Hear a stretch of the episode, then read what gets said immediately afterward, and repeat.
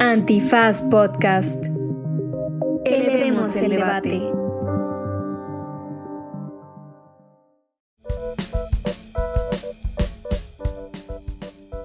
Hola, hola, bienvenidos a una cita más de su estética unisex y como ustedes nos lo pidieron, ya hablamos de Sex and the City con mi querida Leslie Jiménez Ursúa. Estética Unisex con Jimena Ábalos. Disponible en Spotify, Apple, Google o cualquier lugar donde escuches podcast. Y ahora vamos a hablar de And Just Like That, que es este revival de Sex and the City, en donde tratan de maneras más o menos acertadas de corregir los errores o los puntos ciegos que tiene Sex and the City. Eh, bienvenida, Les, preséntate, porfi. Hola, yo soy Leslie, eh, pues soy eh, feminista en construcción y, bueno, divulgadora, hago contenido en redes sociales de derecho penal para todas y todos y todes. Sí, síganla en redes porque tiene contenido muy accesible sobre, pues, cómo denunciar, qué es lo que se requiere, qué puede y qué no puede hacer eh, las fiscalías cuando denunciamos, etcétera. Entonces, bueno, bienvenida. Me da mucho gusto platicar de esta serie al fin, que tantas reacciones tuvo en redes. Y antes, pues les dejamos con una pequeña cápsula sobre de qué va esta serie And Just Like That. And Just Like That es una serie de drama y comedia de HBO de 2022 que representa un revival de la icónica serie Sex and the City. And Just Like That se sitúa 11 años después de la última película de Sex and the City y más de 20 años después del debut de la serie original. En ella vemos a tres de las cuatro protagonistas principales navegar sus 50 y enfrentando retos en sus relaciones, su maternidad y su sexualidad en un mundo cambiante. Extrañamos a Samantha, pero, ante las críticas, la serie aborda algunos temas interesantes sobre orientación sexual, racismo y las exigencias de no envejecer. Pues bueno, Les, estoy feliz de estar aquí para continuar esta plática. Eh, te tengo que confesar que a, muchísimas personas les encantó nuestra cita sobre Sex and the City, pero tuve un par de personas que me dijeron como, defendiste demasiado esa serie, ¿no? Un amigo en particular me dijo como, nunca te había eh, escuchado hacer tantos disclaimers, ¿no? Como de, sí, bueno, sí es muy blanca, pero, sí, bueno, sí es este, complicada o problemática, pero, ¿no? Y lo sostengo. o sea, creo que la serie original, hablando de Sex and the City, es problemática, pero, ¿no? Con todas las cosas que ya decíamos la vez pasada sobre lo importante que fue tener estas narrativas centradas en mujeres, lo importante que fue este, ver a un personaje como muy sexual y, ejerciendo su, su, sexualidad desde un lugar tan libre y pues estas conversaciones sobre los hombres, las relaciones, etcétera, que no se tenían, ¿no? Y por eso es que es una serie tan importante para mí y en la que siento la necesidad de hacer tantos disclaimers. Pero ahora pues nos encontramos con esta continuación, ¿no? Quizás veinte y pico años después de que, eh, porque la, la serie original, si no me equivoco, es 98 a 2004, una cosa así. Y entonces, este, pues ahora estamos viendo esto 20 años después prácticamente y cómo, qué es lo que nos da y cómo esto responde a las críticas que le hicimos o no responde o trata de responder, pero quizás eh, lo hace de una manera tan, entre comillas, políticamente correcta que, que parece simulado o parece falso, ¿no? Eh, primero preguntarte, ¿a ti te gustó? No.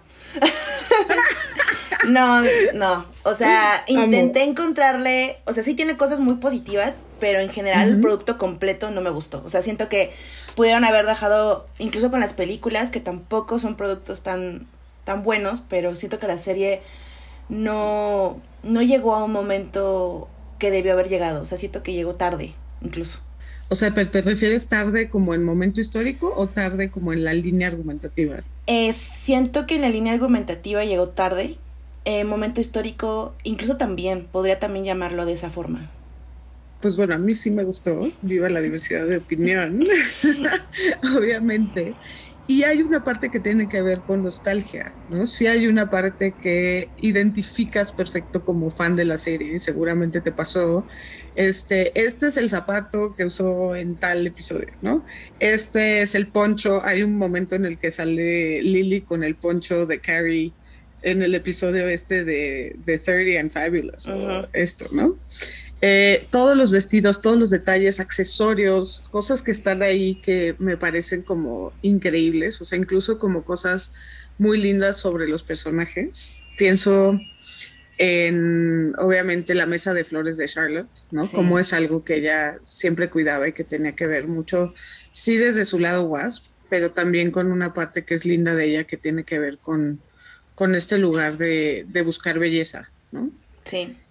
Em, recuerdo el, el, perro, ¿no? Que ahora se llama Richard Burton, cuando el original se llamaba Elizabeth Taylor, Y, que y que sabemos que una de las cosas lindas de la relación de Harry y de Charlotte era justo esta comparación entre la relación de Elizabeth Taylor y con, con Richard Burton, ¿no? Entonces antes tenían a Elizabeth Taylor y ahora tiene a este bulldog que es eh, Richard Burton. Eh, pero bueno, volviendo al tema, a mí sí me gustó mucho, no solo por este componente nostálgico, y sí me cuestioné mucho desde estas críticas que me hizo o que me hicieron estas dos personas diciéndome como, güey, la defendiste demasiado. Sí, era solamente desde este lugar de nostalgia, pero la vi con mi pareja y mi pareja le encantó cuando Sex and the City no le gustó, ¿no? Sex and the City como que me decía, eh, o sea, como que no lo entiendo, ¿no? Él también es más joven, entonces hay un tema ahí generacional que no le pega de la misma forma, igual que tú eres más joven. Pero este sí fue curioso como que él me dijera, sí está buenísima esta, ¿no? Es que ahorita que comentaba lo de Charlotte, creo que lo positivo fue Charlotte, o sea, encontrarla en otro lugar, encontrarla siento yo que aceptando muchas cosas que eh, la Charlotte de la serie de César City no hubiera aceptado y ejerciendo esta maternidad que ella tanto ansiaba y que ya con, con dos hijes, ¿no? O sea, eh, el hecho también de enfrentarse con esta situación de, de Rocky, ¿sí era Rocky? Y, y, también pues tratar de entender a Lily ya como esta adolescente que está entrando a una nueva fase. Creo que eso fue lo más eh, maravilloso para mí, ¿no? Encontrar a Charlotte de esta, de esta manera, que incluso hay un capítulo en donde Carrie le dice, ¿no? Sigue siendo la misma Charlotte, porque justo es cuando hablan de, de Miranda y la relación que ella tiene ahora. Entonces creo que eso es lo, lo, lo que yo me quedo, lo más positivo. También creo, no sé si me esté adelantando mucho o no, pero también en la evolución de Miranda a, varias personas no les gustó como cómo la empezaron a manejar. Y creo yo que sí es algo lógico porque las personas somos cambiantes. Claramente si la Miranda de, de, de la serie eh, de hace tantos años tenía una perspectiva y una visión y la Miranda de ahora tiene otra, pues es que es parte de crecer y es parte de, de, de muchas otras cosas. Entonces, muchos de, como que dijeron de, es que yo no entiendo por qué la están llevando como para ese camino y, y todo lo que pasó con Steve y, y, demás. Siento que eso es bastante común. O sea, realmente lo que a mí me generó muchas complicaciones es que siento que Carrie no avanzó. O sea, siento que Carrie siguió siendo la misma Carrie a pesar de, la, de, de lo que sucedió con, con Big y a pesar de, de incluso lo de Natasha. O sea, ese capítulo donde está instigando a Natasha es como de, neta, hasta la propia Natasha es como, ¿qué quieres de mí? O sea, creo que eso es lo que no... Y no me gustó los cierres. Ok, o sea, a mí esa parte de Natasha creo que justo, o sea, una de las cosas que le criticábamos a Carrie la vez pasada es este egoísmo absoluto en el tema con Natasha, ¿no? Y cómo ella quiere ser perdonada por Natasha cuando Natasha no le debe nada, ¿no? Y ella de alguna manera exige este, este perdón o exige pues para su propio beneficio, para poder estar en paz o lo que tú quieras, ¿no? Y a mí sí me gustó, y quizás tenemos una interpretación distinta sobre esto, cómo ella se ve a sí misma haciendo eso. O sea, sí se avergüenza en algún momento en donde se ve a sí misma haciendo esta conducta por su, propia, por su propio beneficio. Y me gusta incluso que Natasha, aunque quizás Natasha es demasiado suavecita con ella, ¿no? Eh, pero Natasha sí le dice como de, a ver, güey, yo no te debo nada. O sea, sí hay un poquito un, un calling her out de, de, esta, de esta conducta o de este egoísmo, de este lugar en donde la coloca, que esta es la reflexión que me parece más interesante, ¿no? Vemos que hay una competencia entre dos mujeres, ¿no? Es una competencia que hasta cierto punto es normal, ¿no? Porque eh, lo vemos de manera muy clara, la manera tan terrible en la que maneja Big esta situación, ¿no? En donde en la serie original Carrie se entera de esto como de una forma espantosa y le causa mucho dolor como este lugar de por qué yo no, o sea, ¿qué tiene ella que, que, yo no tenga, no? Y en ese sentido, pues verla a ella le causa muchísimo dolor y es algo súper comprensible y súper humano y que quizás todas quienes vemos a nuestro ex en una nueva relación hemos sentido, ¿no? Como de, güey, ¿por qué? ¿Por qué ella sí, no? A mí me, a mí me pasa, ¿no? Sí, a mí sí, sí. Este, pero la forma en la que lo maneja, pues es súper tóxica en la serie. Y para mí aquí sí se, sí de alguna manera le dan más voz a Natasha, no sé. Justo ahorita lo que comentabas sobre el ex y cómo lo manejó Big, eh, precisamente eh, el año pasado yo pasé, o sea, viví como un duelo de una relación. Y precisamente cuando yo supe que ya mi ex tenía una nueva relación, estaba yo viendo esa etapa, o sea, estaba viendo nuevamente esto. Y sí me pegó muchísimo. Y como que por un momento sí quise ser esta Carrie que, que decía que tiene ella, que no tenga yo, por qué, qué está pasando, etcétera.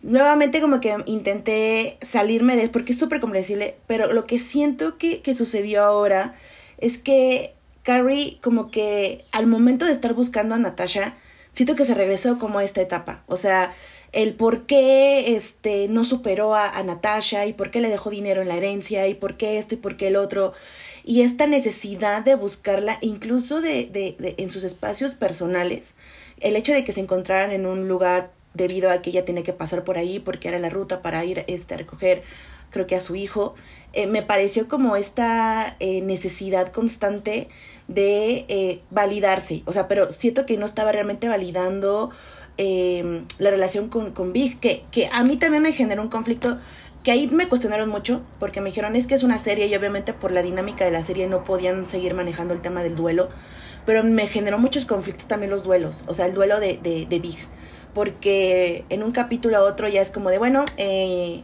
siguiente, ¿no? Y claramente cada persona vive un duelo diferente, pero sí me generó como un poco de, de, de qué está pasando. O sea, est estamos hablando de que el capítulo, primer capítulo empezó muy fuerte, ¿no? Con este cierre de lo que le pasa a Big y después eh, como este capítulo en donde trae este coraje, como que está atravesando este duelo y después es como, bueno, ya, a lo que sigue.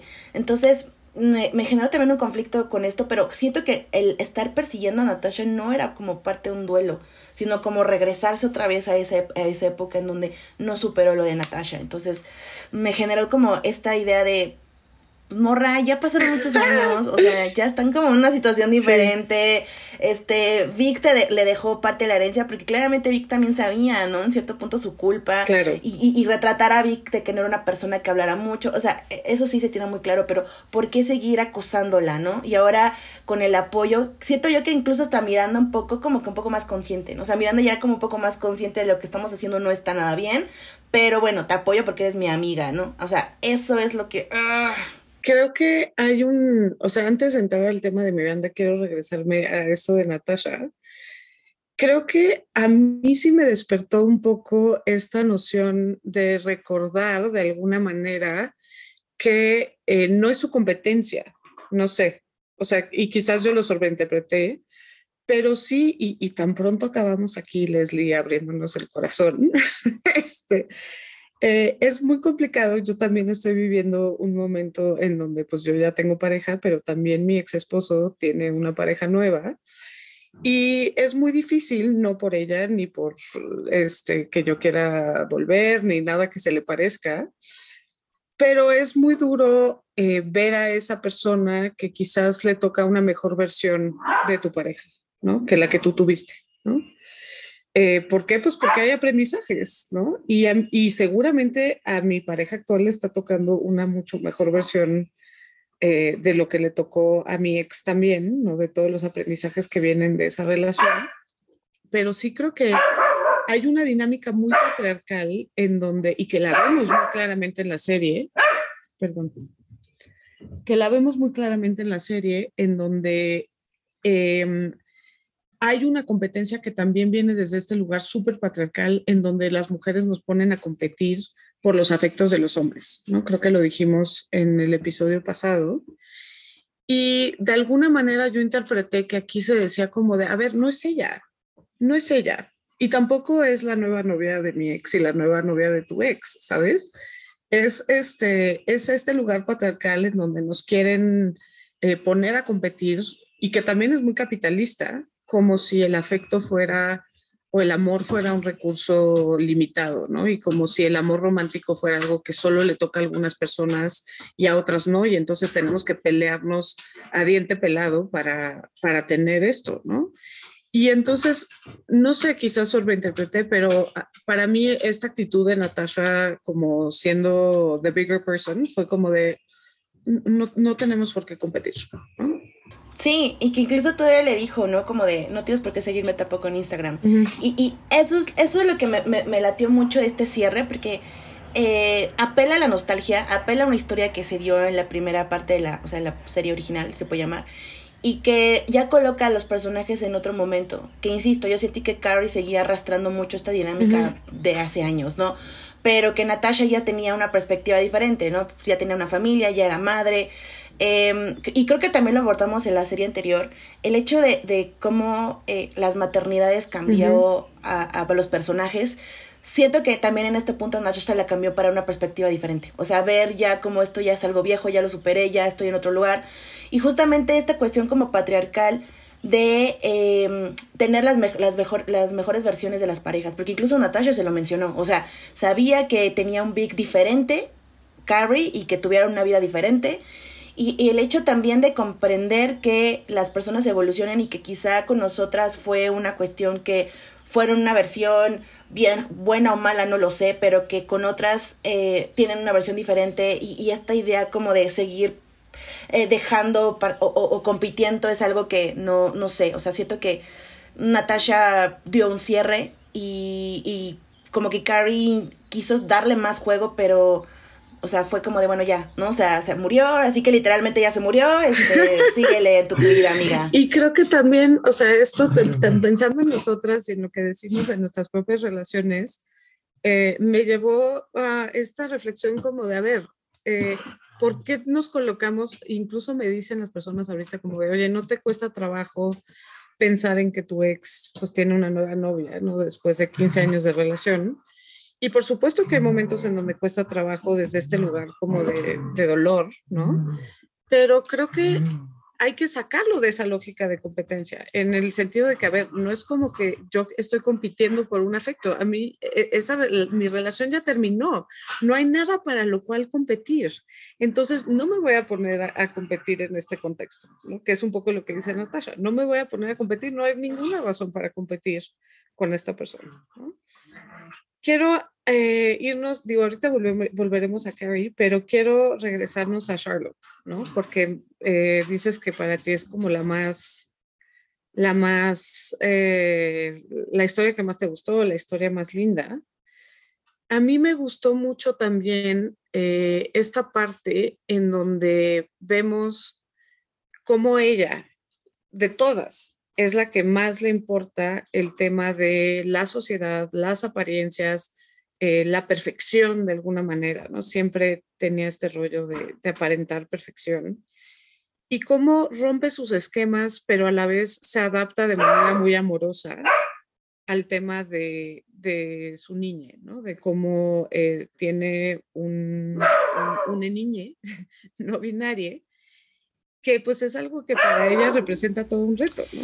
Sí, eh, a mí me pareció la historia de Charlotte bastante, sí, yo me bonita, porque incluso hasta la dinámica con Harry, eh, a pesar de, de, los años y, y de ya tener, eh, pues, una familia, ¿no? O sea, cae la monotonía y demás, pero pues por lo que muestran estaba muy elaborada esa familia y Quizá lo único que todavía seguía siendo esta vieja Charlotte, ¿no? Es en el sentido de estas apariencias, ¿no? De cuando ya me estoy abriendo a tener unas nuevas amistades y tener como que encajar, en, o sea, pero nuevamente, o sea, es, es algo que creo que respetaron de todos los personajes. Eso también lo podría rescatar, o sea, siento que rescatar, o sea, respetaron a los personajes un poco su esencia. Y, y no está directamente como parte de la serie, pero también como criticaron mucho a la actriz, ¿no? Por cómo se veía con, con todas las... Eh, eh, intervenciones estéticas y la forma en cómo también ella respondió a esto, ¿no? O sea, precisamente con esta conciencia clara de que a las mujeres a cierto punto de la vida se nos exige esta, esta juventud en la televisión peor y que ella pues era libre de hacer lo que quisiera con su cuerpo y que no iba a permitir que este tipo de críticas la afectaran. Y, y eso es bastante complicado porque también la serie tuvo otros temas fuera de la misma serie, ¿no? El tema de la crítica con, con la, apariencia de esta Kristen Davis, el tema de, pues, el mismo actor que interpretó a Big. Entonces, eh, podemos ver incluso la serie desde un tema de la producción y cómo se desarrolló internamente. Pero regresando al, tema de Charlotte, este, este capítulo en donde ella hace su, pues, esta ceremonia judía, en donde finalmente se siente como una judía, eh, creo que fue como este cierre de, de estar ella desde su perspectiva, estar luchando para ser aceptada y ser, con, o sea, concebida como la esposa de Harry. La verdad es que sí, me dio muchísima, aparte me dio mucha ternura ver a, Charlotte como mamá ya de, de, de Lily adolescente y de Rocky y que fue la que más intentó comprender a Rocky. O sea, que incluso el, mismo Harry era entendible por, por su contexto, el no saber qué estaba pasando con, con ella, pero que Charlotte sí se tomara esta, esto de a ver qué está pasando. Obviamente no, no, lo, no la agarró en un buen momento, pero no se cerró a decir, no, no, no, no, que la Charlotte de antes lo hubiera hecho. Entonces, sí, eso me dio muchísima ternura ver a la, la maternidad de Charlotte, la verdad. Y, y me gusta porque nos presenta esta maternidad muy amorosa, pero que no es automático esta aceptación. O sea, le cuesta trabajo, se vale que te cueste trabajo, ¿no? Le cuesta trabajo la sexualidad de Lily, ¿no? Verla como alguien sexual. Le cuesta trabajo eh, cuando ve estas fotos que ella sube a su cuenta de Instagram, ¿no? Le cuesta trabajo el tema de Rocky, eh, pero eso no le impide tratar de hacerlo de una manera amorosa, ¿no? No quiere decir que va a venir automático como madres estas reacciones eh, de aceptación total, ¿no? Quizás nos toma un segundito, pero eh, está, se vale que nos cueste trabajo, mientras no eh, sea algo que, que, impida que podamos tener este abordaje desde un lugar amoroso. Sí. Me gusta también eso. Sí, y, y otro tema que, que abordaron después fue el tema de la menstruación ahí me, me, generó también un poco de ruido porque estamos hablando aquí, ya estamos en el 2022 y los productos menstruales son variados. Entonces, el quedarse solo con la idea del tampón y cómo desarrollaron esta dinámica en, en donde es todo pudoroso, como muy secreto, o sea, siento que pudieron haberlo aprovechado de manera diferente tomando claramente a Lily, que es como otra perspectiva, ya en otro momento de la historia de, pues, de, lo que estamos ahorita concibiendo, con todo lo que es redes sociales, esta forma, esta construcción de diferentes este, mitos que había sobre cosas de las mujeres. Entonces, ah, me generó también como, o sea, insisto, creo que lo más rescatable fue Charlotte, pero eso fueron como estos pequeños momentos en donde tuvieron una oportunidad enorme para reivindicar eh, estos mitos de la menstruación y siguieron perpetuándolos, pero creo que también intentaron llevarlo de una manera pues no tan, tan cerrada, entonces... Eh, pensando también en Charlotte, o sea, creo que tienes razón en cuanto a que esto pudo haber sido aprovechado de mucho mejor manera, el tema de la menstruación. Hay una cuestión que me parece interesante que tiene que ver con eh, como hemos dicho, y una de las reflexiones centrales en torno a este revival es que la serie original es muy blanca, ¿no? Nos presenta a cuatro mujeres blancas de contextos privilegiados, etcétera, y pues hay pocos, hay muy poca diversidad racial en la serie en realidad, ¿no? Y ahora vemos eh, que se introducen nuevos personajes pero una de las cosas que a mí me gustó, pensando ahorita en Charlotte, pero también en Miranda y en este oso que ella tiene con la profesora, es cómo evidencian esta blancura, ¿no? Me parece que sí hay una crítica que es muy buena a decir, a ver, estas son mujeres que tienen las mejores intenciones, pero aún así perpetúan conductas desde sus sesgos racistas, ¿no? Em, y, y, pues también puede decir, pues sí, todas las personas tenemos estos sesgos racistas. Eh, ¿Por qué? Porque hay racismo estructural, ¿no? Esto no quiere decir que las vamos a condonar y que no las vamos a, deconstruir, pero eh, cuando nos muestra cómo Charlotte confunde ¿te acuerdas? A la mamá de, bueno, a una mujer que se encuentra en una cena y la confunde con la mamá de, uno de su salón, ¿no? Y esta mujer reacciona de una manera, pues, con, con, mucha gracia, diciéndole como de, yo no soy, pero ya sé de quién hablas, ¿no? Y, no le dice como que, ¿qué te pasa? no todos los negros somos iguales. Este, pero creo que eh, justo evidencia como que tiene buenas intenciones, quiere ser woke, pero pues e, es una mujer de determinado contexto, ¿no? Y lo mismo con Miranda, que aquí está, yo, yo no sé a ti si te pareció realista, porque hay muchas personas que dijeron como, güey, Miranda nunca haría eso, ¿no? Pero pues Miranda también es una mujer blanca. Y cuando hay esta escena que es súper cringy, ¿no? Donde entra este, entra al salón y eh, se estaba reservando un lugar para la profesora y entra la profesora, que es una mujer negra, aparte espectacular, y ella le dice como de, no, no te sientes ahí porque ese es el lugar de la profesora, ¿no? Asumiendo desde su sesgo consciente o inconsciente que eh, esa no es la profesora, ¿no? Y ella trata de hacer toda una apología sobre por qué eh, tuvo esta equivocación y sobre que no es racista, pero cada vez se va hundiendo más y más, ¿no? Y pues sí, también incluso después hablan de este tema como de que ella eh, es un poco white savior, ¿no? Eh, en el sentido de que busca defenderla con el guardia de seguridad, ¿no? Cuando no tiene su credencial, pero después efectivamente la salva de un asalto y se lo agradece mucho, ¿no? no sé cómo interpretaste tú estas como metidas de pata y pues que son una crítica a la blancura de estos personajes. De entrada me, fascinó ver a Miranda ya eh, en otro lugar, o sea, en otro momento en donde decide incluso estudiar, porque en muchas ocasiones cuando se es madre y se es profesionista, se piensa que lo, lo, es lo único que puedes hacer. O sea, no puedes aspirar en algún momento seguir estudiando, regresar a la universidad e, intentar reencontrarte con, con lo que dejaste o con lo que no dejaste, pero quieres continuar haciéndolo. Entonces, me pareció, incluso también la manera en cómo eh, eh, pintaron a, Miranda ya como madre, de Brady, un Brady adolescente también me, me, me gustó mucho porque platicábamos en, la anteriormente que precisamente cuando Miranda empieza a, a, darse cuenta de que va a ser mamá, los primeros momentos era como esta, no negación, pero no se le veía como la típica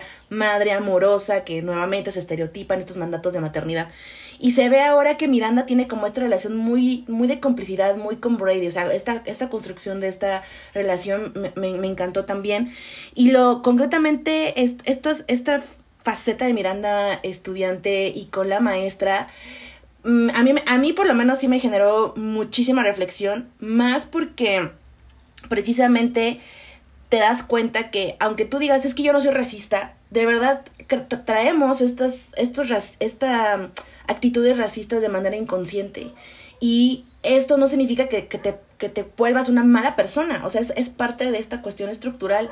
Y precisamente eh, la escena es súper, da muchísima pena ajena. O sea, yo, yo, intenté no verla, o sea, solo la escuché porque era muy incómodo cómo Miranda se seguía perpetuando en ese, en ese lugar. Eh, y como incluso hasta la misma maestra le dice que no debe de tener este, este como síndrome de, Salvador Blanco, pero que a pesar de ello, pues construyen una relación de amistad, ¿no? Y, y que entienden comprenden eh, un poco estas, pues, facetas de su vida, porque la maestra intenta ser mamá, ¿no? Pero intenta buscar una maternidad que quizá no es algo que ella tanto esté deseando, sino es porque le quiere dar gusto a su pareja.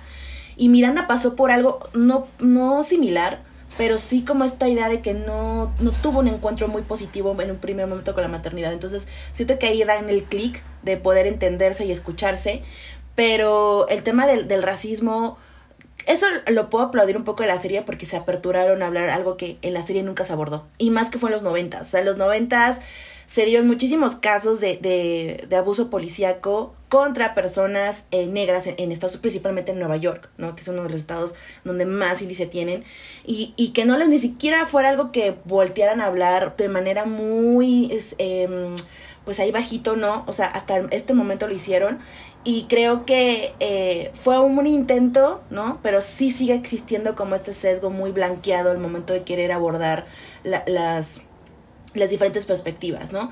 Eh, el hecho de que pongan a, una familia negra con, capital económico no implica que están eh, dejando de lado esta serie de, opresiones, discriminaciones y violencias sistemáticas que pueden vivir otras personas en otras situaciones que no sea el capital económico que tiene la amiga, por lo menos de Charlotte. Pero sí, o sea, bastante, bastante penoso y, y, y, otro que también se me viene fue justo cuando entra a la escuela. O sea, incluso el policía tiene la típica respuesta institucional, ¿no? De no me importa de qué color sea, si no trae su identificación, no pasa. Lo cual claramente también él actuó con muchas actitudes racistas, ¿no? Porque a Miranda, a Miranda ni siquiera le volteó a ver la credencial. Entonces, eh, son intentos de, de hablarlo, de nombrarlo, pero sí todavía desde una postura un poco muy blanqueada. Sí, creo que tienes razón. Este, no necesariamente está acabada la reflexión, pero justo sí, sí me gusta que hayan hecho esta reflexión sobre, a ver, sí, o sea, sí, sí hay estos sesgos, ¿no? ¿Cómo interpretas, hablando de los nuevos personajes, ¿no? porque vemos que hay tres mujeres, o sea, originalmente tenemos a cuatro mujeres que eran mejores amigas, las cuatro blancas, las cuatro privilegiadas, seguimos moviéndonos en una esfera de privilegio, porque la serie es aspiracional, o sea, todo es glamour y Manhattan y los restaurantes y los vestidos y todo esto. Pero em, me parece interesante que tengamos, sí,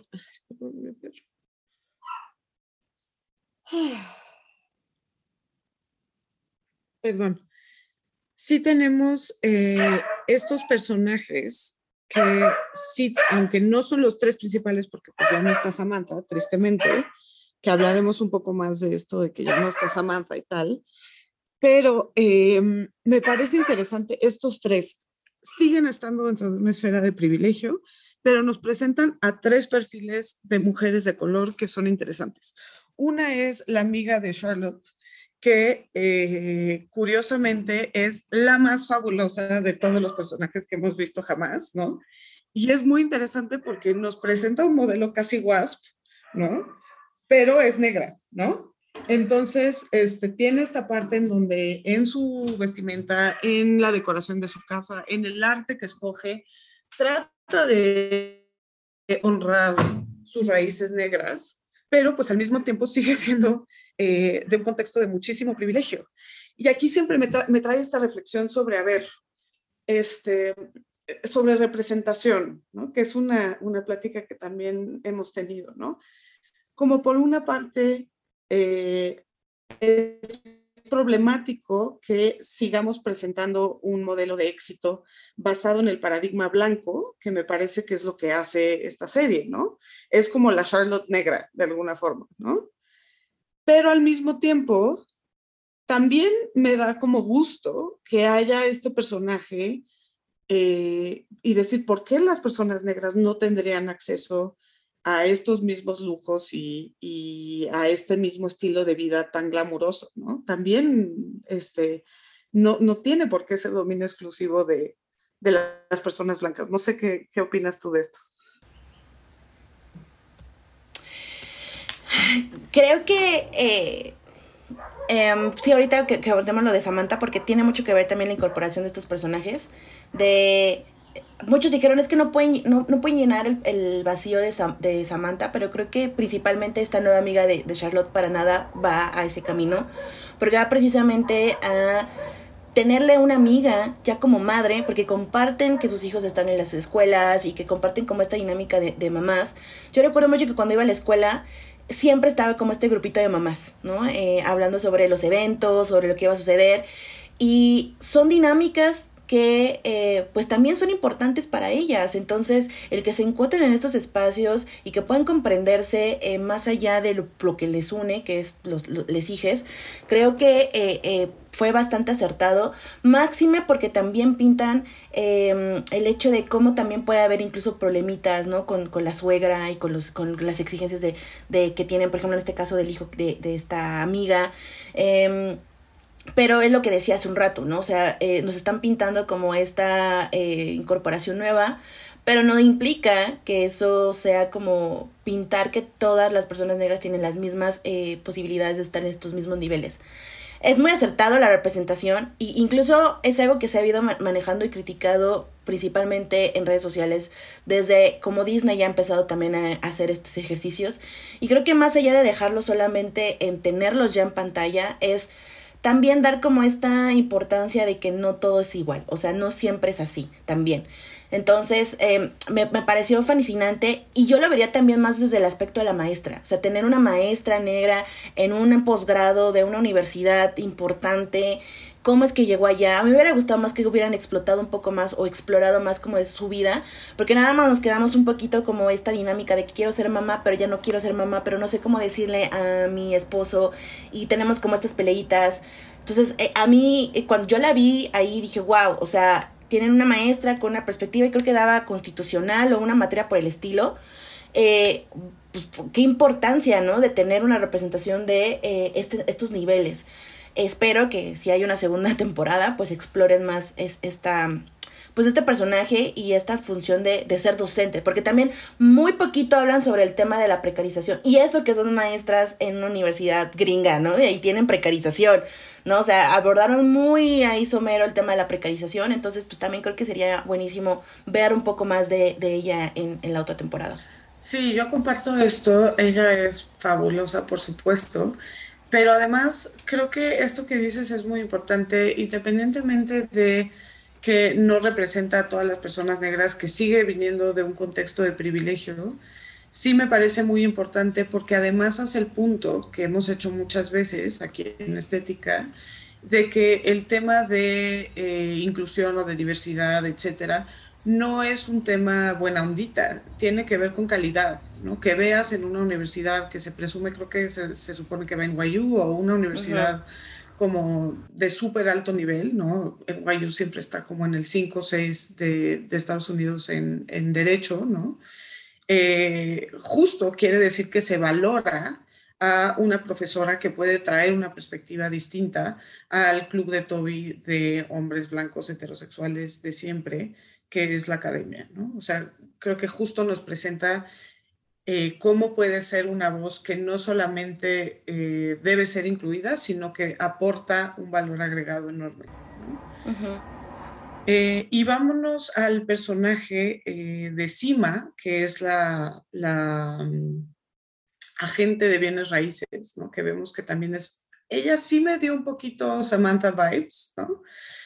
no en la misma en la misma dimensión, pero sí me pareció una mujer quizás no tan eh, desenvuelta sexualmente como nos ponen a, Samantha, aunque sí al final nos ponen que ella está disfrutando mucho como de un encuentro sexual en donde ella está muy empoderada, pero sí desde este lugar como de, a ver, es una mujer que es su propia jefa, que tiene su propio negocio, tal, tal, tal, y lo mismo, o sea, con todo lo que podemos ser críticas de esta cultura de girl boss, ¿no? Y de lo, de lo problemático que es que pues, ciertas mujeres de privilegio tengan acceso a lugares de poder, ¿no? Y cómo esto no eh, cambia fundamentalmente las estructuras sexistas de eh, los espacios de trabajo, el hecho de que ciertas mujeres en contexto de privilegio puedan ingresar a esos espacios, pues sí nos presenta al menos un modelo de eh, una mujer racializada que tiene este estilo de vida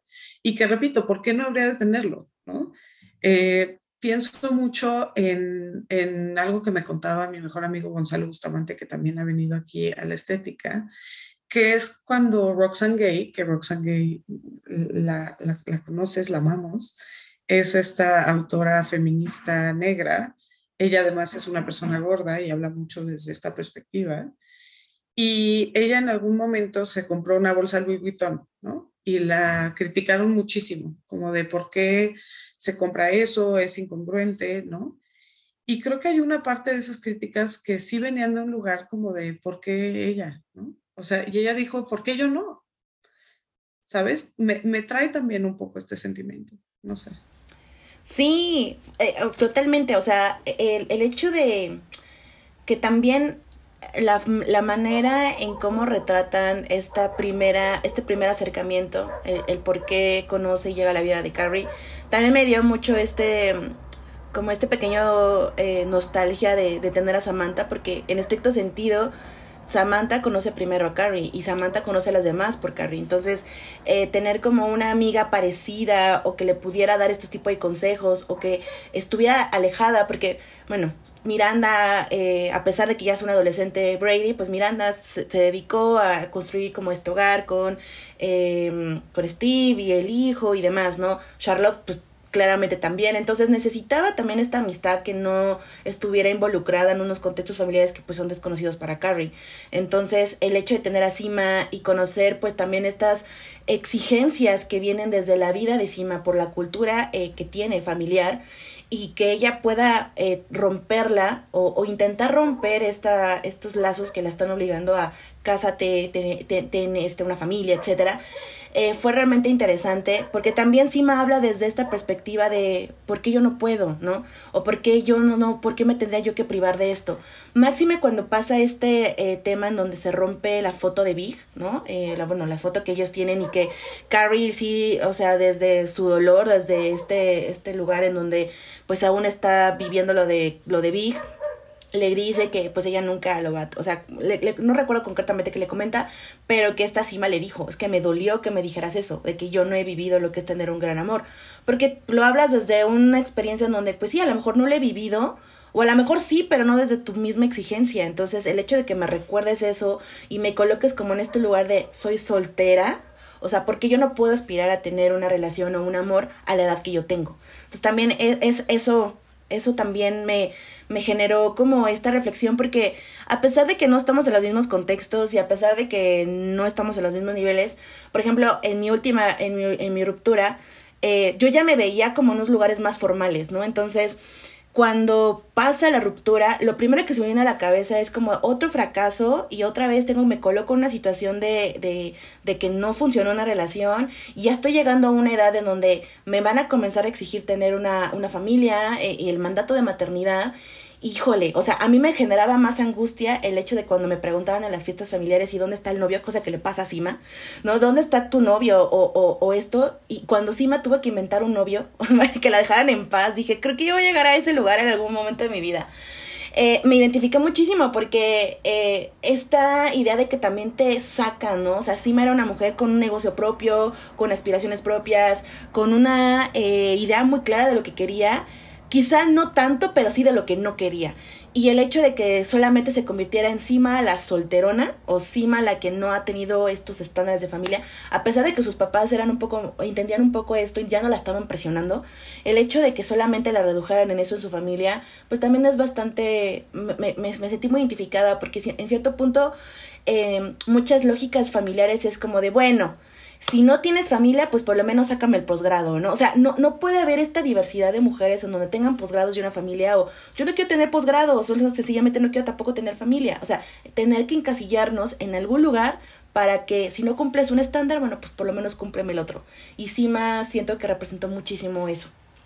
Me encanta eso que dices, porque además, pues es algo que he estado viviendo mucho también últimamente, ¿no? Como desde este mandato de amor romántico, el mandato de amor romántico, lo hemos platicado aquí, eh, es algo que evidentemente impacta también a los hombres, pero impacta de manera distinta a las mujeres en el sentido de que existe esta narrativa de que esa es la centralidad del proyecto de vida de las mujeres, ¿no? Que puedes tener eh, carrera, que puedes tener dinero, que puedes tener muchas cosas, pero nada vale si no tienes con quién compartirlo, ¿no? Desafortunadamente, eso es algo que le criticábamos a la serie original, ¿no? cómo sí está muy centrada, a pesar de que tiene estos momentos gloriosos en donde reivindica como la independencia eh, y la autonomía económica de los personajes, como reivindica muchísimo la amistad de ellas cuatro y dice que ellas son each other's soulmates y este tipo de cosas, pues sí es una narrativa que está muy centrada en las relaciones con los hombres, las relaciones heteronormadas, ¿no? de amor romántico, de expectativa de amor romántico, ¿no? Que también decíamos que Samantha rompe esto un poco porque ella se rehúsa a entrar en esos cánones, pero al final la hacen entrar eh, con el personaje de Smith, ¿no?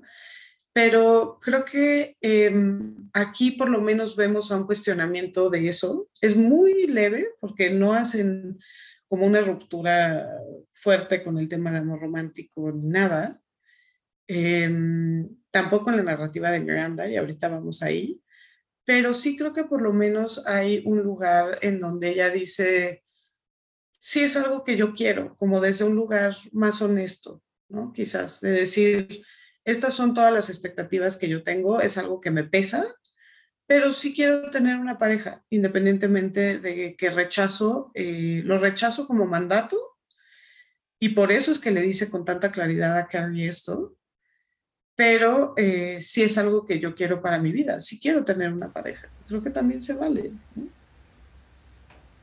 Sí, hablando de honestidad, también eh, desde justo esta situación de ruptura, también como que me puse en un lugar de, replantearme el, decir, ¿realmente queremos una pareja? ¿Realmente queremos ser madres? ¿Realmente queremos una familia? ¿O de dónde vienen estos, estas eh, necesidades o estas exigencias? Y precisamente cuando estaba viendo estos eh, capítulos, eh, con Sima me ayudaba mucho a reflexionar el que cuando tú dices que quieres una relación, si acabas de vivir una cuestión de ruptura o algo por el estilo, lo primero que te dice la gente es como de no, date tu duelo o no, este, primero, o sea, te quieren manejar los, los, las necesidades que tú puedes tener.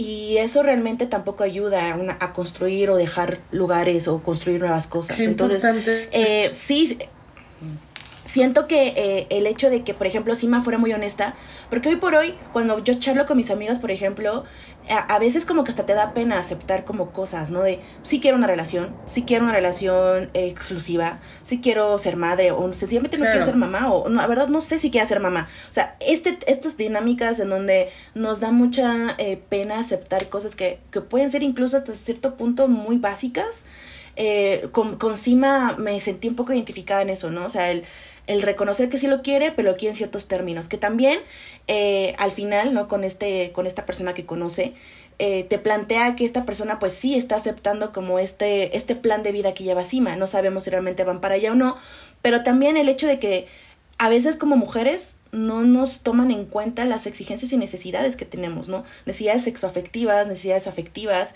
y eso también te deja un poco la reflexión encima. Y creo que sí hay algo de esto que como que sentimos hasta cierto punto que somos malas feministas por querer tener una relación monógama, por querer tener eh, una maternidad, ¿no? Que, que por supuesto que no, o sea, y hay muchos feminismos, pero sí creo que, que se vale, ¿no? Por supuesto que es algo que se vale desde un lugar de privilegio también, pero que se vale decir, pues sí, sí es algo que, yo quiero para mi vida, ¿no? Entendiendo las implicaciones que eso tiene.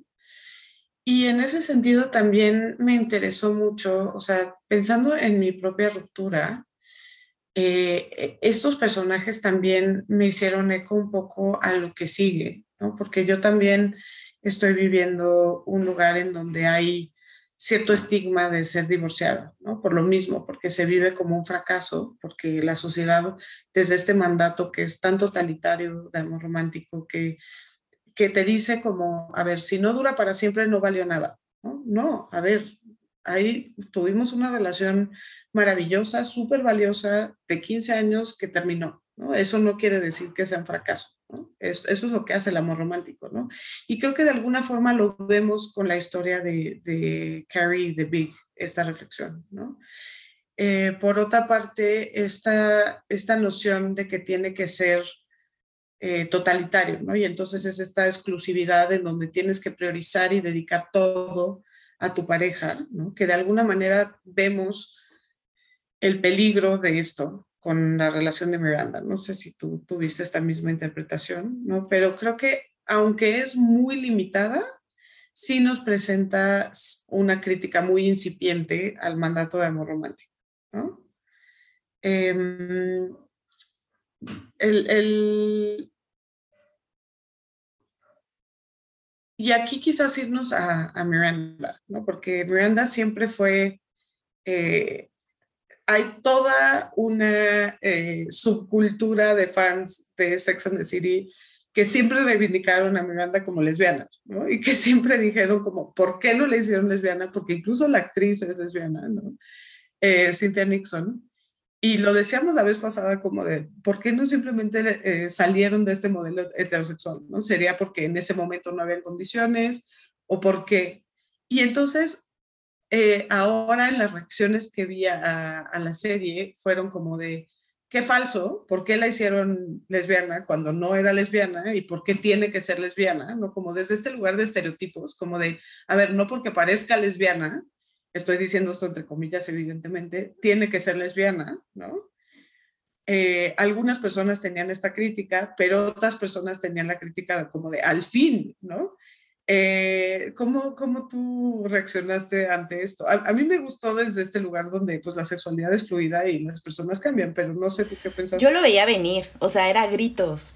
Y, y, no, el, hecho de, de, este cambio de Miranda, yo lo veía venir desde, es más, hasta dije, se tardaron muchísimo, pero entiendes el por qué, ¿no? O sea, esta dinámica de la serie, luego las películas, etcétera, pero era algo que ya se veía venir principalmente por cómo manejaron varias cosas con Miranda, que es lo que platicábamos anteriormente. Que era lo que, por ejemplo, a mí me molestaba mucho de esta dinámica de Carrie y, y Miranda, porque claramente Miranda empezó a tomar estas decisiones, su maternidad no la aceptó de manera como tan directa, luego termina con Steve porque piensa que no hay, y eso nos ha pasado tantas veces, yo me siento tan identificada con ella cuando termina con él porque no lo, no lo dicen claramente, y eso es una interpretación que puede tener cada persona, pero a mí me dio a entender que es como de, bueno, siento que no voy a estar con nadie, ya soy una mamá, mamá soltera, entonces, bueno, pues con el papá de, de, de mi hijo, ¿no? Como el perro. Exactamente, entonces empiezan a construir una relación que claramente no va a ir a ningún lado, no porque Steve fuera un mal tipo, sino porque incluso ni siquiera con la infidelidad de Steve, sino que realmente ellos estaban en canales muy diferentes, o sea, y comunicativamente estaban en otros lugares, que sí intentaron, de verdad se esforzaron, o sea, eso sí es muy diferente, y que incluso muchos dijeron, es que tiraron la borda la escena de la puente donde Steve y Miranda se encuentran. Esa escena a mí me generó muchos conflictos porque cuántas veces, y yo lo viví de manera personal, cuántas veces eh, las mamás no, no sueltan los matrimonios no porque ellas no quieran o porque no lo necesiten o lo griten, sino por lo hacen por los hijos, ¿no? Es como de, voy a darle a mi hija una familia, un papá, el papá no es un mal tipo, pues, no nos entendemos, pero por lo menos tiene una familia. Y, y Miranda hizo eso, o sea, Miranda realmente perdonó a Steve no tanto porque lo amara, sino porque realmente eh, la interpretación que yo le doy es por, o sea, por Brady. Al final fue por Brady. Intentaron seguir juntos por Brady, pero llegó un punto en donde Miranda incluso de manera muy... Eh, ahí siento que lo resolvieron muy rápido eh, empieza a tener estos problemas con el alcohol, que era una forma de, de, gritar que estaba harta con su vida, o sea, estaba desesperada con esta dinámica que ya estaba sosteniendo, que nos van pintando los primeros episodios. No entendí la necesidad de por qué Steve tenía que ser sordo, siento que no llevaba a ningún lado, pero esta como aburrición que ya tiene Miranda de existir, o sea, y no necesariamente eh, porque, insisto, sea un muy mal matrimonio, sino sencillamente te va agotando emocionalmente porque no sientes que estás haciendo cosas que puedes hacer. Y Miranda llegó a un punto que explotó y, y votó esto. Y el tema de cómo encuentra con Che esta frescura, incluso en la sexualidad. Hay una escena bastante también, yo la llamaría incómoda porque justo también creo que hemos estado en lugares en donde intentas como con una relación física o sexual, como pues intentar encontrarte con tu pareja, o sea, encontrar esta como conexión que ya claramente no hay y se ven, ¿no? Esta incomodidad de Steve intentar incluso como que está pasando con, con, con el cuerpo de Miranda, está cambiando mi cuerpo también. Y el hecho de que con Che fuera como tan natural, eh, es algo que, que yo insisto, lo veía venir y, y no yo no comparto mucho estas críticas que dijeron es que están forzando, están cambiándola, es lo que decía hace un inicio, las personas somos muy contradictorias, en todo el momento estamos cambiando. Y por ejemplo, a mí me costó muchos años darme cuenta que era una persona bisexual, o sea, no es algo que te das cuenta como un día al otro día, o sea, te empiezas a cuestionar y, y siento que Miranda no, no lo, no lo, o sea, no lo procesó como, no lo realizó de manera rápida. O sea, y me, me, acuerdo muy bien que cuando lo lo hablé en terapia, o sea, la primera vez que tuve una relación con una, con una chica, eh, me, me, preguntaba mi, mi psicóloga como de, oye, ¿y cómo te sentiste? Y yo le dije, es que lo sentí muy natural, o sea, ni siquiera lo pensé, o sea, no lo racionas. Y me dijo, es que es eso, o sea, cuando estás en un lugar cómodo no tienes por qué racionalizar las cosas. Y es lo que pasó con Miranda, o sea, Miranda no tuvo que pensar el a detenerse si soy lesbiana, soy queer, qué soy, sencillamente se dejó ir. Y creo que ahí es donde ponen el ejemplo de amor romántico, porque incluso hasta Miranda se desconoce en estos espacios nuevos. ¿Por qué? Porque está viviendo algo que no vivió con Steve. Y eso es algo que es muy válido. O sea, muchos dicen, es que ¿por qué está teniendo estas experiencias? Pues porque Miranda es una mujer, no importa si tengamos 60, 80 años, dos mujeres sentimos, nos emocionamos cuando nos gusta alguien y hacemos cartitas, hacemos playlists, o sea, les queremos comprar galletitas. Y no es malo. O sea, lo malo es cuando no hay acuerdos y no lo sabes cómo pues marcar, pero el hecho de que esté demostrando esta nueva faceta de redescubrir su cuerpo, su sexualidad, yo es, eso lo aplaudí mucho em, y, es, y sí me intriga un poco el cómo lo vayan a manejar porque claramente Che lo están, le están colocando en una cuestión en donde eh, claramente ella está eh, pensando en ella, ¿no? O sea, su futuro, y Miranda está como que empezando a cuestionar de si yo nunca actué así cuando estaba en una relación. Porque también es otro tema. El cómo quieren pintar las relaciones heterosexuales y las relaciones queer. O sea, no son iguales no tendrían por qué ser iguales y no tendrían por qué ni siquiera compararse la dinámica de ambas relaciones. Creo que aquí hay una cosa que has dicho que es fundamental, que tiene que ver con, con Miranda y quizás el tipo de relación. O sea, yo ni siquiera jerarquizaría eh, la relación de Steve versus la de Che, porque creo que los afectos y el lugar desde donde se colocan es muy distinto, ¿no? En ese sentido, sí, a Steve creo que lo ponen en un lugar medio indigno, ¿no? Creo que sí lo ponen en un, en un lugar medio, medio amolado, ¿no? En donde pues él está ahí siempre para Miranda y pues Miranda viene y va y, y como si él no tuviera agencia y estuviera perpetuamente enamorado de, de Miranda sin, sin esperar nunca algo a cambio, ¿no? Creo que eso es problemático. Creo que se vale necesitar en algún punto de tu vida una relación que venga mucho más desde este lugar como de seguridad, estabilidad, etcétera. Y después tener una relación, o incluso al mismo tiempo, ¿no? Como estos distintos tipos de afecto en donde hay otra relación en donde justo se despierta esta parte que tiene que ver más con lo sexual, ¿no?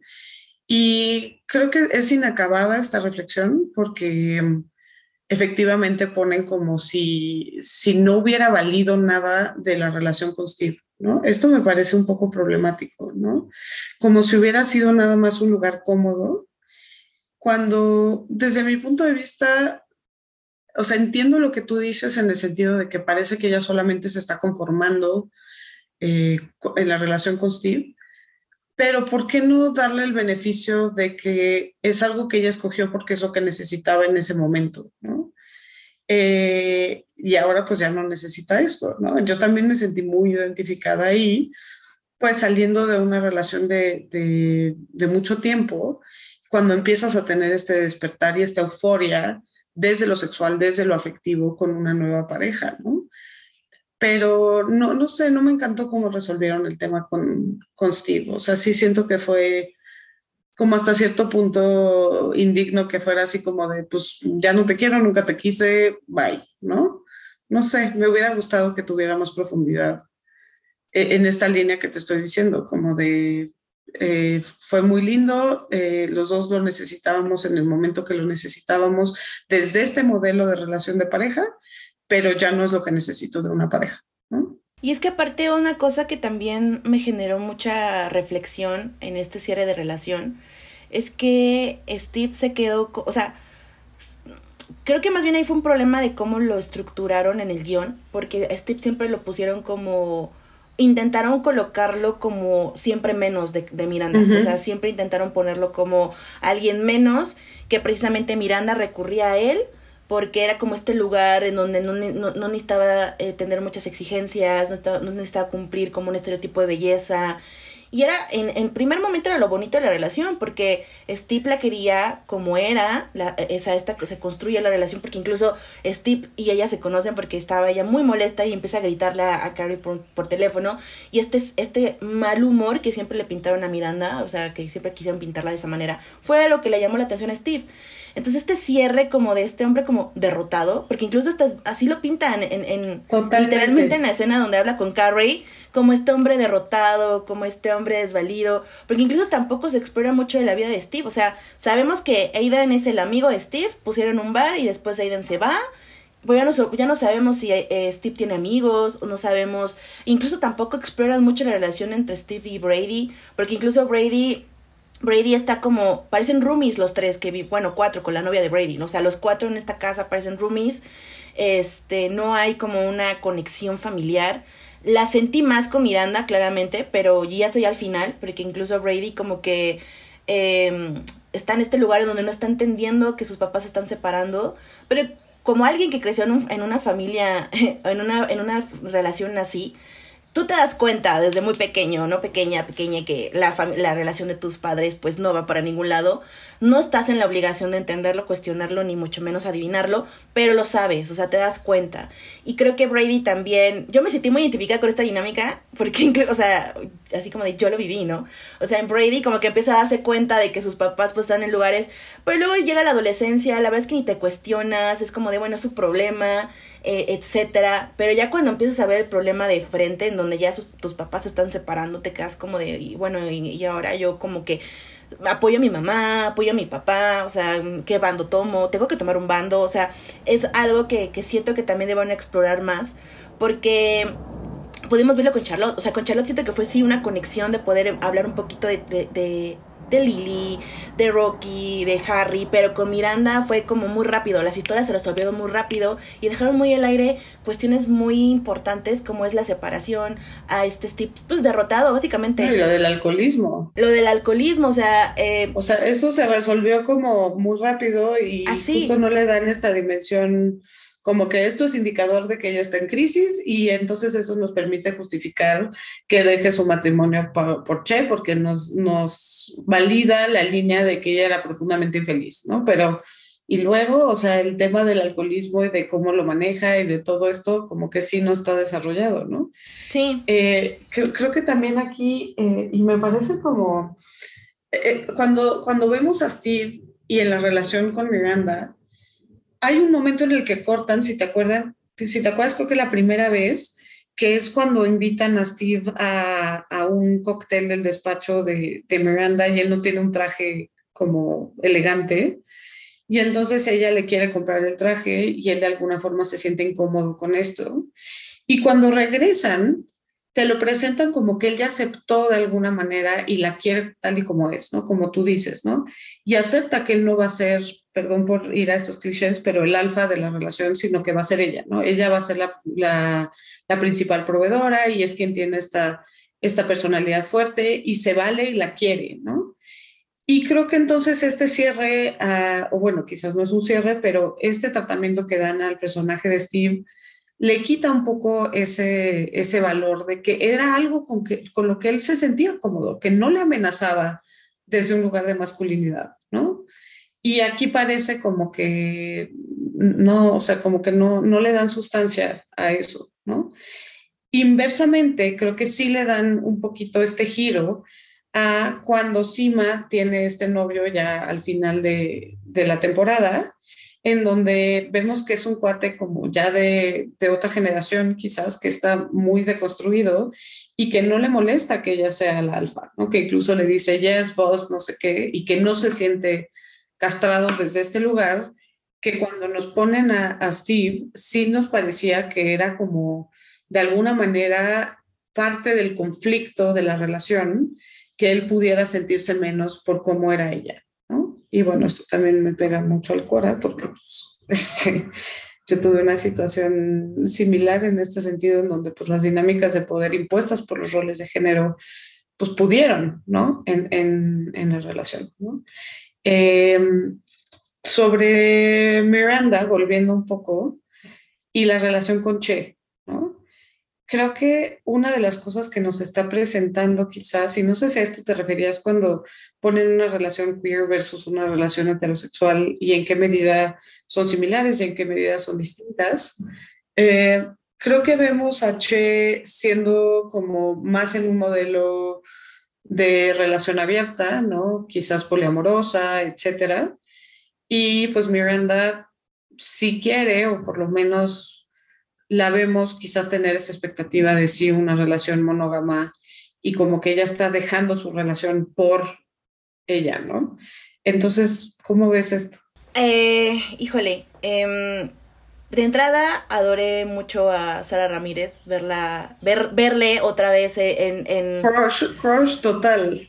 Eh, yo crecí viendo Grey's Anatomy, entonces el personaje Em, que tenía en Grace, que justo era como esta Cali, esta mujer que también empieza a cuestionarse sobre su sexualidad y se descubre como una mujer bisexual y siempre defendió su bisexualidad a pesar de que le dije, o sea, como que estas críticas y esta pues bifobia que, que, que, que vivimos mucho, cuando se fue de la serie pues obviamente sí se sintió muchísimo, pero verle ahora eh, acá con, con, este personaje, con esta eh, nueva incluso pro, este, propuesta, porque cuando estaba en Grey's Anatomy eh, era una mujer eh, cisgénero y ahora ya es una persona igual no binaria. Entonces, este cambio también que lo llevó a, la serie me encantó muchísimo. Y precisamente era como el aire fresco en momentos eh, en donde la serie no iba quizá en algún lado. Las, la escena de la cocina, o sea, yo la adoré, o sea, fue fenomenal. Sí, o sea, yo dije, muy bien, amigos. Este. Pero el tema de las relaciones sí se ve muchísimo. El, el momento en donde Miranda va y le lleva unas galletitas y empieza como a comportarse en este, eh, pues en este descubrimiento de una relación y que Che justo le, le comenta, ¿no? Como de, eh, o sea, avísame antes de que vengas, o sea, marcándole límites, porque precisamente Miranda y muchas de nosotras eh, fuimos muy em, construidas en esta idea de estas relaciones pues muy cisgénero, muy sí, muy heteronormadas, muy como pues vamos, como vemos en las películas. Entonces, el hecho de que Che le planteara un escenario diferente y que incluso se mostrara y, se, y se viera como esta persona, no solamente no binaria, sino como una persona que no está cerrada a una sola relación, sino que es, eh, prefiere relaciones abiertas, poliamorosas, etcétera. Que, que, siento que eso va, va, a ser un problema para la segunda temporada, porque Miranda como que ahorita está el sí, sí, sí, lo que tú quieras, sí, sí, sí, lo que tú aceptes, pero no está comenzando a reflexionar si es lo que ella realmente necesita. Y es algo bien importante en las relaciones, porque a lo mejor te puede, te puede gustar mucho la persona y tienen muchísimas cosas en común, pero no, quizá no son compatibles y no necesariamente sea malo o bueno, sencillamente no están en los mismos lenguajes y si alguna persona no está dispuesta a ceder, pues no pasa nada y ya. Entonces, eh, siento que Miranda está como agarrándose de Che, así como de Che, porque pues, este nuevo descubrimiento y no está cuestionándose que quizás esas necesidades que, que Che bueno, eh, eh, como si, como sí misma, a lo mejor no, no son las necesidades que ella, que ella requiere en estos momentos. Entonces, eh, sí que eh, va a ser, creo que un cambio muchísimo. Incluso creo que le ha pasado, por ejemplo, a mí me pasó cuando comencé una, o sea, salí con, con chicas me costaba muchísimo trabajo porque justo vienes educada en esta interacción sexoafectiva con hombres, entonces no sabías en qué momento, yo no sabía en qué momento era ligar con una chica o sencillamente era mi amiga, nos llevábamos muy bien, o incluso ya la interacción sexual, o sea, es muy, muy diferente. Y el hecho de que em, Miranda esté atravesando por esto y que no lo esté empezando a cuestionar, va a ser muy problemático más adelante. Sí, creo que vamos a ver quizás esta tensión, que es muy interesante si lo exploran bien en la próxima temporada, entre eh, decir, a ver, quiero deconstruirme y quiero salir quizás de un mandato de amor romántico, eh, quiero empezar a pensar en las relaciones de otra manera, pero al mismo tiempo sí tengo esta, e-, esta noción de amor romántico que me pesa mucho en Miranda, ¿no? Pensándolo, o quizás sí quiero una relación monógama y sí quiero seguir teniendo una relación, entre comillas, convencional y no me quiero sentir como que eso no es cool o eso no es eh, lo suficientemente deconstruido feminista y cómo van a gestionar esos acuerdos. ¿Me explico? En el caso de que pues realmente se decida tener una relación bajo un modelo diferente, ¿no? Creo que va a ser interesante quiero volver a, Y bueno, ahí vemos un poco de shaming por parte de Carrie, ¿no? Volviendo un poquito, eh, creo que su problema es que es cuando la operan de la, de la cadera y entonces eh, de alguna manera no está ahí para atenderla Miranda cuando se supone que iba a tener este rol de cuidado. Pero sí, sí hay un poquito de este juicio, ¿no? Que lo tienen las amigas y hay esta conversación muy complicada que una de las cosas que me parece interesante es eh, cómo vemos más conflicto entre ellas. No sé si coincides. Creo que en la serie vemos conflicto y es de las cosas que eran súper novedosas, ¿no? Porque cuando tienes una relación cercana vas a tener peleas, ¿no? Y vas a tener conversaciones difíciles. Y creo que por primera vez en la tele yo vi esto, Que cuando tienes amigas y son amigas genuinas, pues va a haber momentos en donde no te va a gustar lo que hacen y lo que dicen y cómo lo van a comunicar, ¿no? Como en el caso del reclamo que le hace Sima a Carrie, ¿no? Que es un reclamo súper válido, ¿no? Eh, por una parte, eh, creo que ese tema es interesante. Creo que nos falta un poco hablar de Carrie y de cómo va a explorar estas relaciones desde el duelo y en una edad distinta. O sea, creo que es muy claro que también tuvieron que matar a Big de alguna manera para, pues para que ella pudiera volver a tener un dating life chistoso, ¿no? Bajo el formato de la serie. Pero otro de los temas que ya nos estamos quedando sin tiempo eh, y que es fundamental en la serie es el tema de la edad, ¿no? O sea, cómo son mujeres ya en sus cincuentas, en donde eh, pues hay una expectativa de verse siempre bien, siempre jóvenes, ¿no? Sobre todo en su, en su medio y cómo están enfrentando esto de distintas maneras, ¿no? Cómo vemos el tema de la cirugía, cómo vemos el tema de eh, la, cirugía plástica, pero también la cirugía de cadera de Carrie y cómo eso la hace sentir, ¿no? Desde un lugar de, pues ya estoy envejeciendo, ¿no? Y a mí me parece muy interesante porque creo que también es paradigmático. Yo no sé si tú, Leslie, pero yo no recuerdo historias de mujeres de esa edad como centradas en ellas y en sus vidas y en cómo están navegando. O sea, tenemos como Golden Girls, ¿no? Que eran estas señoras mucho más grandes. Y tenemos Sex of the City. Y hay un gap enorme en donde todos los personajes de esa edad, pues son la mamá o son la abuelita o son en función de los demás personajes. Yo no recuerdo otra que nos esté presentando las narrativas de las mujeres en, los en, en su década 50, ¿no? Híjole, em, es que creo que esos puntos que estamos ahorita tocando son muy importantes para el desarrollo de la serie y porque también siento que, ¿por qué no me terminó de gustar el, producto completo? Eh, claramente, yo ahorita la pregunta que, me hiciste, me puse rápidamente como a reflexionar algo, y honestamente no encontré nada. O sea, no recuerdo algo que, pude hablar sobre las mujeres en la década de los 50 o más allá de los 50 y, siento que Carrie en esta, en esta versión eh, intentaron seguir colocándola como este personaje que va narrando, pero en estricto sentido yo sí la dejé mucho de lado. O sea, la, el personaje de desarrollo, yo no vi que Carrie tuviera realmente un desarrollo eh, más allá de lo que podemos haber visto antes. Y quizá el único momento en donde yo dije, ok, está tratando de ser una amiga, o sea, que está comprendiendo los contextos de, de, sus amigas, fue cuando se reúnen las tres y Miranda habla de que ya va a dejar a Steve y que tiene una relación con Che. Que nuevamente Charlotte como que intenta disfrazar estos prejuicios que tiene hablando del matrimonio, qué pasa con el matrimonio, y que eh, Carrie intenta mantenerlas juntas, ¿no? Quizá fuera de eso, realmente siento que las demás historias como que fueron, tuvieron como muchísima más carnita para, para poder atraparte en la serie que la misma Carrie. Ahora, el tema de, de la edad, eh, creo que en la medida de que vas cumpliendo años, eh, te cuesta muchísimo más trabajo entender como estas exigencias sociales. Y es lo que decíamos hace un rato sobre ser honestas con lo que realmente queremos en esta vida. Porque se escucha muy descabellado decir a los 25 que quieres una cosa, porque te dicen o te, o te miran como de, ay, tienes 25 años, ¿qué tú qué vas a saber de la vida? Pero si dices eso a los 30, 35, 40, 45, 50, siguen teniendo esta descalificación. O sea, nunca hay un momento donde las mujeres podemos decir claramente algo sin que exista esta descalificación de lo que son nuestras necesidades y deseos. Y es algo que eh, reflexiona mucho con, con, con, ellas cuando, a la medida de que van eh, desarrollándose.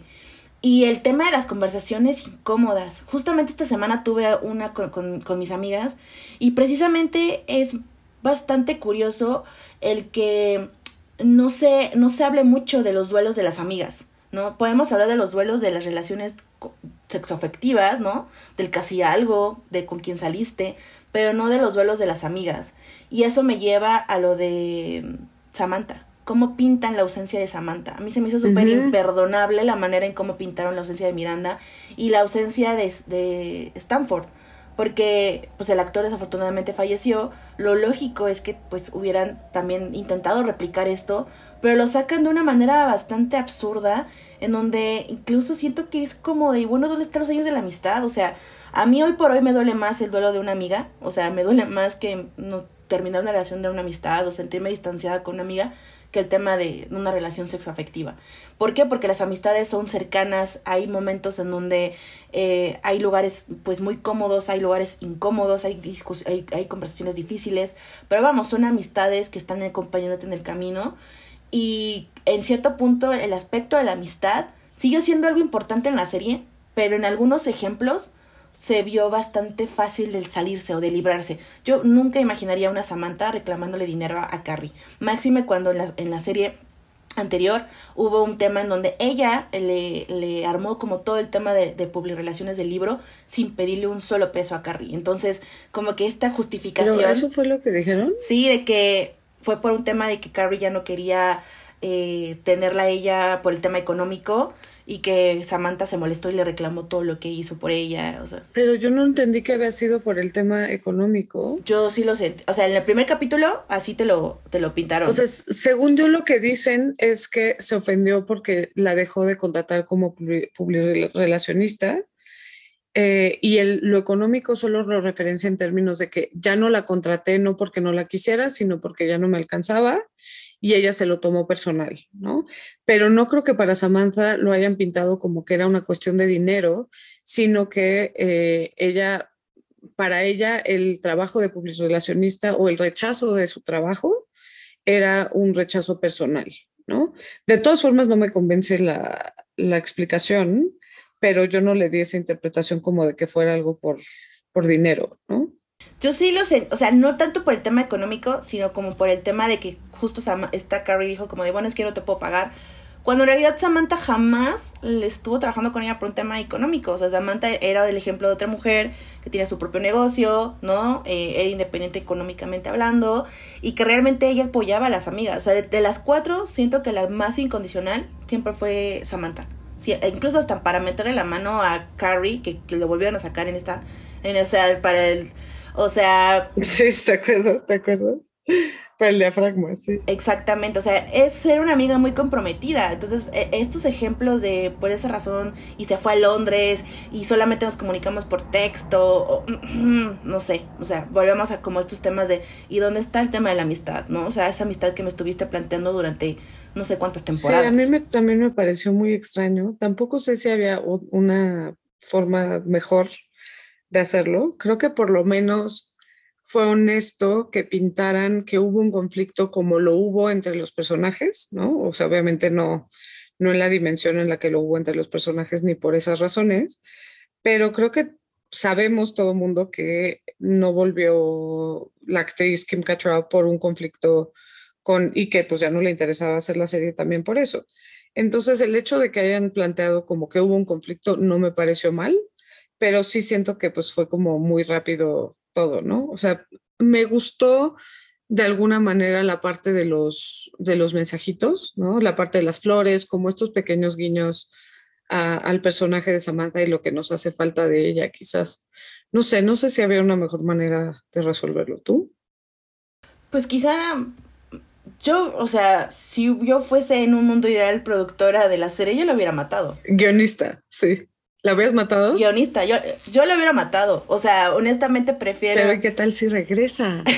Nos pusieron la noción de que podría regresar y entonces ya sería muy telenovelesco de que no, siempre no estaba No sé. Yo... había tenido un accidente y había perdido la memoria. Yo estuve, yo estuve stalkeando a King Cattrall, o sea, la estuve stalkeando en Instagram y, y todo cuando salía cada capítulo y demás. Y ahí metiéndome en el chisme, porque el chisme es vida y el chisme es un acto político que hay que también tener mucha conciencia de él. Y hay, que reivindicarlo. hay que reivindicarlo. Y justamente yo vi muchísimas publicaciones en donde era muy clara decir, no voy a regresar. O sea, No sé si sea por un tema económico, que quizá, quizá. No, no, no. Yo sé que ella está como muy en un pero tema. Pero es un tema ya. A lo mejor todo el mundo tiene su precio, ¿no? O sea, solo a lo mejor sí la billetera más allá del bien y del mal pero sí creo que ella tiene como esta postura muy firme de que ya no le interesa participar en ese proyecto y también creo que ella tiene cierto resentimiento que ha expresado en donde siente que se volcó a la serie y fue un, fueron años como muy demandantes y muy intensos y ella dejó de participar en otros proyectos y dejó incluso de ser madre, eligió estar en la serie y entonces creo que también para ella tiene como esta carga de que no necesariamente es un proyecto que, que solamente le trae buenas vibras y buenas cosas. Entonces, no sé, eh, veamos qué sucede. Ya tenemos que cerrar. Creo que nos quedaron como mil cosas más que decir. También me pareció desafortunada el, el fin que le ponen a Stanford. Creo que no quisieron matarlo porque pues ya habían matado a Big y aquí sí hicimos como el más spoiler de los spoilers. Este, pero bueno. Pero hasta qué momento es un spoiler. O sí, sea. Tienes razón, ya caducó. No, pues sí, por ejemplo, eh, una compañera de, de, trabajo en impunidad, Itzel, hola, es muchísimo más joven que yo. Eh, y un día en junta estábamos hablando de, de, de justo de Sex and the City y la empezó a ver, pero empezó a verlo un par de capítulos y en otra junta volvimos a tomar el tema y yo le conté prácticamente toda la serie y me dijo como de ¿por qué me la estás spoileando? Y yo, ay Itzel, ti tiene como un buen cacao, ya caducó el spoiler, ya caducó el spoiler. Entonces, pues sí, justo es como ahorita de, pues spoiler ya caducó, ya. Este, creo que algo que sí me interesó de lo de Carrie, aunque creo que podría haber sido mejor explorado o explorado mejor, es el tema de qué pasa después de una relación de tantos años y cuando ya tienes cierta edad en donde el patriarcado te ve, o bueno, esta sociedad que es patriarcal y que es capitalista, en donde todo tiene que ser nuevo y todo tiene que ser eh, de alguna forma, cuando termina una narrativa de mucho tiempo, cómo te reconstruyes. ¿no? Creo, que podría haber, creo que podrían haberlo hecho mejor, pero creo que es interesante y va a ser interesante verla explorar este camino como de salir con otras personas y tal, ¿no? Eh, si es que lo hacen bien, creo que puede ser un tema interesante, a pesar de que pues mataron a Big. creo que también tuvo que ver que el actor tenía acusaciones de, de violencia de género, no sé. Pero, ¿tú sabes esta chisma? Se supone que ya era una idea de que, ay, el chisme de, la serie, ya, si lo iban a matar, o sea, ese era ya un plan que tenían del guion, precisamente para darle esta nueva dinámica a Carrie, pero él había grabado escenas eh, para el capítulo final, en donde cuando va a Carrie a París y voltea con este fenomenal vestido y lo ve como en el puente, que incluso también se cruza cuando está en la fiesta de mm, matrimonio de, de su compañero del podcast. Este, había grabado unas escenas, pero debido a las denuncias decidieron quitar las escenas. Por ahí yo leí el tweet de una persona que dijo como de, hubieran puesto una clase de disclaimer o un aviso y hubieran respetado las escenas, pues para darle este cierre, ¿no? Completo pero... Ay, sí, hubiera sido más precioso. En fin, eh, a mí me sigue gustando, me encanta el glamour, la moda, todo esto, por más que podamos criticarlo desde una óptica antipatriarcal y anticapitalista y antirracista. Em, y creo que, bueno, hay mucho más que decir, pero veamos qué sigue en la próxima temporada. Cerraré solamente diciendo, ¿por qué no le habló a la ambulancia? Hay TikToks hay muchos TikToks de personas que son paramédicos que dijeron eso. O sea, incluso hasta ejemplificaron. Carrie tuvo el tiempo suficiente para llamar a la ambulancia. Es el nuevo Rose en la tabla, de que porque cabían los dos, igual, o sea, vino, a romper eso. El nuevo vemos en la tabla, amé. Este, bueno, pues muchas gracias por estar aquí. Disfruté muchísimo platicar de esta serie contigo. Creo que muchas cosas que quedaron en el tintero, incluyendo, por ejemplo, desarrollar más el personaje de Rocky, qué es lo que implica, etcétera. Pero, pues bueno, ya será para la próxima. Mil gracias, Leslie. Si queremos entrar en contacto contigo, ¿nos dejas tus redes? Claro, estoy en todas mis redes como arroba les-ijw. Perfecto. Gracias y hasta la próxima. Estética Unisex con Jimena Ábalos. Disponible en Spotify, Apple, Google o cualquier lugar donde escuches podcast.